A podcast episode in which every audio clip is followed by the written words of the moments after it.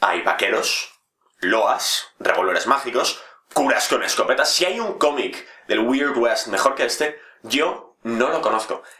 De hecho, me arriesgaría a decir que este es el mejor cómic del oeste que se ha hecho nunca. Come at me, Blueberry. Come at me.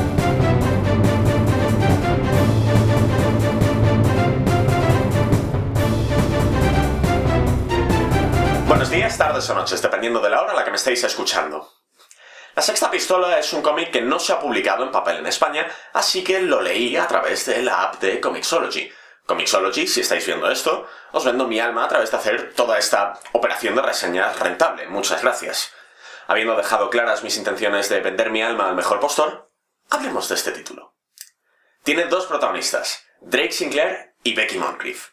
Él es un pillo profesional que quiere reunir las seis, puesto que éstas le darán una increíble fortuna.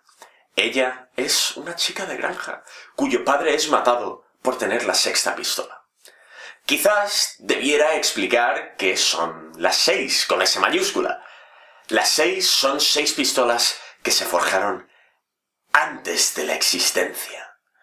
Han adoptado muchas formas a lo largo de la historia y siempre, siempre han cambiado el mundo.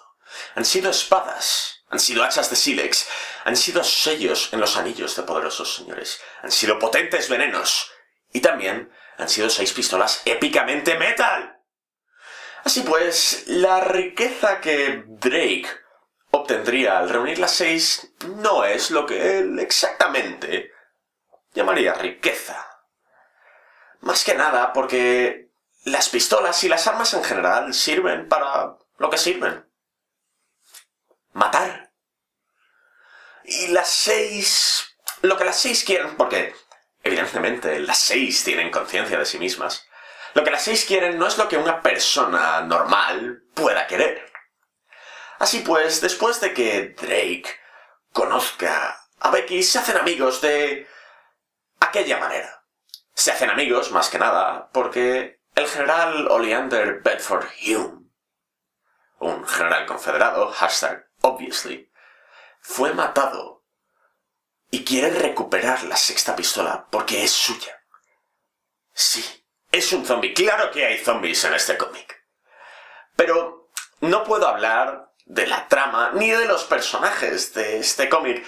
Más que nada porque los personajes son más de lo que parecen, todos ellos. Y la trama es mejor entrar a ciegas y que todo nos sorprenda. Es como yo entre ellos, solo sabía que era de revólveres mágicos. A mí me vendió muy rápido. De lo que sí que puedo hablar, sin embargo, son de los temas. Por encima. Los ciclos. El cómic va acerca de cómo la historia se perpetúa, cómo los ciclos son naturales. También puedes interpretar como que algunos de los personajes son el Uberman de Nietzsche, pero a lo mejor estoy leyendo demasiado.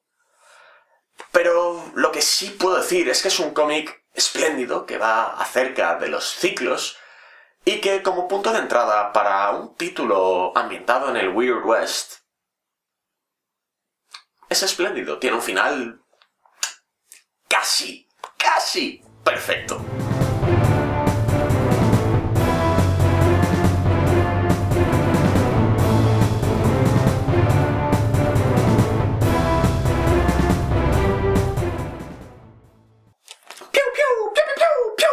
Soy vaquero. ¡Piu, piu, piu! Sí, quiero ser un vaquero, ¿vale? Todos queremos ser vaqueros.